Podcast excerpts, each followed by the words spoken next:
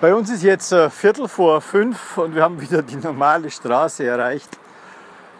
Ja, das war jetzt sehr seltsam. Wir sind am Meer entlang gefahren, hat alles super ausgeschaut, immer geradeaus, immer geradeaus, am Meer entlang. Auf einmal ist ein Gatter, boom, eine Riesenfabrik, boom. Weiß nicht, was die machen, Papier oder was auch immer.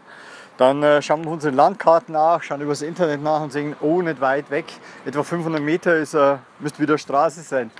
Dann äh, schieben wir da durch Sanddünen dahin um zu merken, dass zwischen uns und der Straße nur Zugschiene ist und vor und nach der Zugschiene jeweils ein tiefer Graben, wo wir nicht drüber kommen. Oh, Mama mia. Dann also kehrt Marsch, alles wieder zurückschieben, alles wieder zurückradeln, rum, num, rum, dumm. Auf eineinhalb Stunden hat uns jetzt das ganze Ding gekostet. Wir sind, haben uns quasi nur quer bewegt, aber jetzt sind wir wieder am regulären Weg.